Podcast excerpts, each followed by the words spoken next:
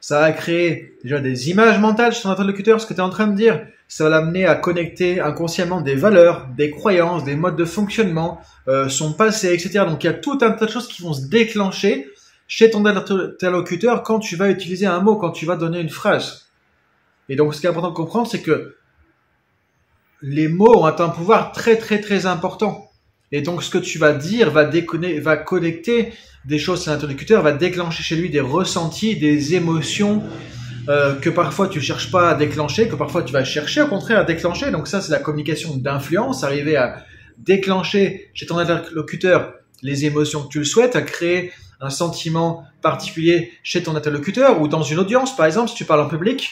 Mais tout ça c'est important de comprendre effectivement que ça se joue dans, dans tout ce que tu vas faire, dans toute interaction avec quelqu'un. Il y a tout ça qui va être en place et tous ces mécanismes qui sont présents.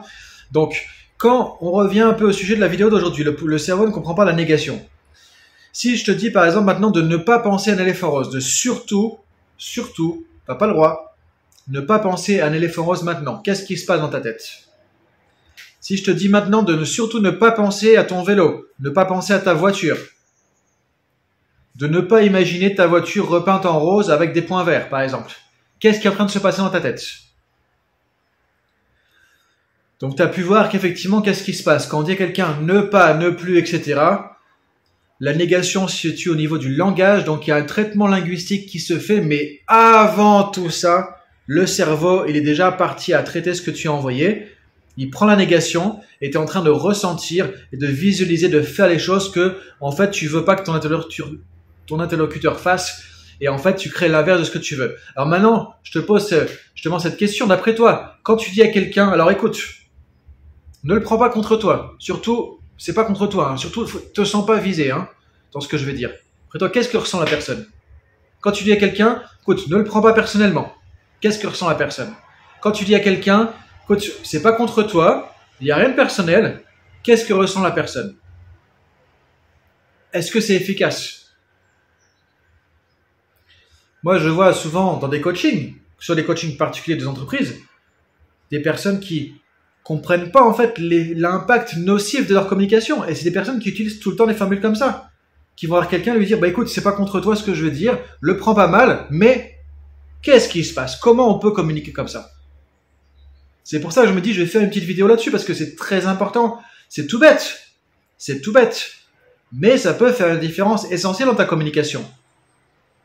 Ou quand tu dis à quelqu'un écoute sans vouloir t'offenser, qu'est-ce que ressent la personne? Bah sans offenser et le pire, c'est que son ressenti, c'est ce que tu voulais pas, et son cerveau, lui, quand même, le, le cortex va analyser le langage et va comprendre que tu veux pas l'offenser, mais c'est ce qu'elle ressent. Donc ça crée en plus une dissonance cognitive entre ce qu'elle, ce qu'elle processe dans sa tête, ce qu'elle ressent, et ça crée de la confusion.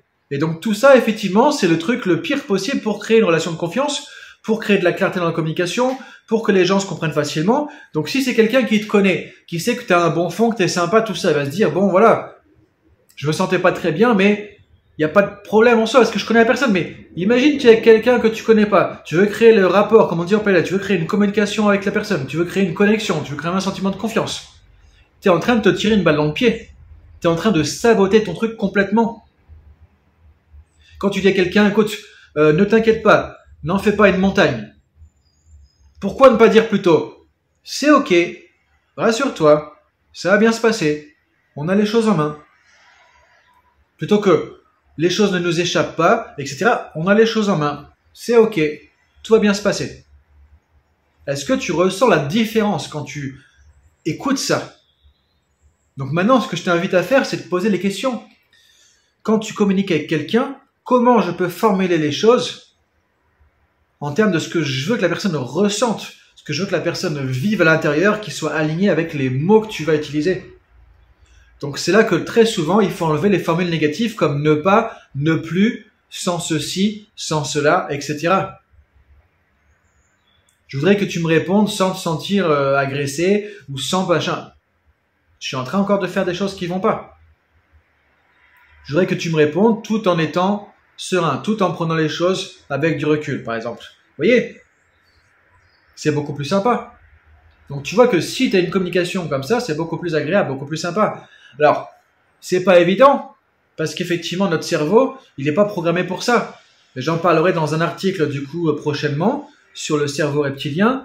Euh, c'est pas notre réflexe de communiquer comme ça. Ça demande un effort de se dire, ok, qu'est-ce que je vais déclencher chez l'autre? Qu'est-ce que je vais déclencher chez mon interlocuteur? Donc c'est ça qu'il faut que tu puisses te poser. Et alors, le mais aussi, c'est un des éléments en communication qui est compliqué. Alors le pire, c'est quand tu fais un mais avec des formulations négatives. Alors ne te sens pas agressé par rapport à ce que je veux dire, mais en fait, là c'est la cata. Là c'est la cata. Le pire, c'est que moi, je vois parfois des coachs, des consultants qui font ces erreurs. C'est pas normal. Pour moi, c'est une faute professionnelle, ça. Donc c'est pour ça aussi que quand je forme mes coachs dans mes formations, on fait très attention à ça et qu'on a tout un tas de choses sur la communication. Et c'est là que la PNL est vraiment une méthode par excellence parce qu'il n'y a pas beaucoup de domaines sur la communication où on fait attention à ça. Là, on est dans la dentelle, on est dans le chirurgical. Il y a la négation, il y a le mais aussi qui est très mauvais, ou qu'on peut utiliser de manière efficace si on sait l'utiliser. Sinon, ça fait des carnages.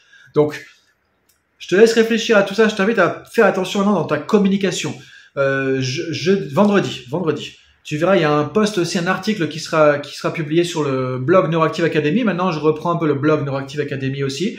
Donc, il va compléter un petit peu cette vidéo. Et tu verras aussi que, avec le lien en dessous, il y a une formation en PNL, un module sur la communication qui va t'aider, si tu veux, à pouvoir comprendre les enjeux de la communication, comment ça fonctionne. Qu'est-ce que tu déclenches chez l'autre quand tu communiques? Qu'est-ce que tu déclenches au niveau de ses pensées? Qu'est-ce que tu communiques tu, communiques par ta communication verbale, paraverbale, non verbale. Comment créer des relations de confiance plus facilement? Donc si tu es intéressé par tout ça, que tu sois manager, que tu sois consultant, coach, un particulier qui veut mieux communiquer, qui veut des meilleures relations avec, ses, avec son conjoint, avec euh, ses amis, etc. Peu importe. La communication, pour moi, c'est quelque chose que, qui est un must. Personne ne devrait passer à côté de formation en communication parce qu'on communique tout le temps. Et à chaque fois que je vais à l'entreprise, qu'on voit les problèmes, ça commence par quoi d'après toi au début? Ça commence 99%, pour pas dire 100%, du temps par des problèmes de communication. Donc comment en 2023, si on veut améliorer sa vie personnelle, si on veut améliorer sa vie professionnelle, c'est peut-être que c'est ton cas, si tu veux être un meilleur coach, un meilleur consultant avec tes clients, comment c'est possible de ne pas s'intéresser à la communication et de ne pas devenir un, pro de la communication et de décortiquer les mécanismes de communication du langage jusqu'à ce que tu puisses comprendre qu'est-ce qui se passe en toi quand tu me communiques, qu'est-ce qui se passe chez ton interlocuteur et comment tu peux optimiser tout ça. Alors c'est utile aussi pour ça, parce que quand on communique avec soi-même, on peut aussi s'auto-influencer d'une manière négative. Et on se déprime parfois tout seul, ou d'une manière positive. Encore une fois, la question de fond aussi de tout ça, c'est est-ce que tu veux déclencher des émotions négatives chez les autres? Créer de la distance, de la méfiance? Du rejet, de l'incompréhension? Ou est-ce que tu veux créer chez les autres un sentiment de confiance, de sérénité, de calme, de clarté Donc si tout ça t'intéresse, tu verras vendredi le prochain article euh, sur le blog et tu peux déjà aller en dessous avec le lien, voir la formation, le module de communication PNL que je te propose que d'habitude je réserve aux praticiens et maîtres praticiens en PNL et à mes coachs du coup auxquels tu peux accéder. Si tu as des questions, tu peux commenter aussi en dessous. Je te dis donc à vendredi pour le prochain article sur le blog Neuroactive Academy et à très bientôt. Bonne journée à toi. Salut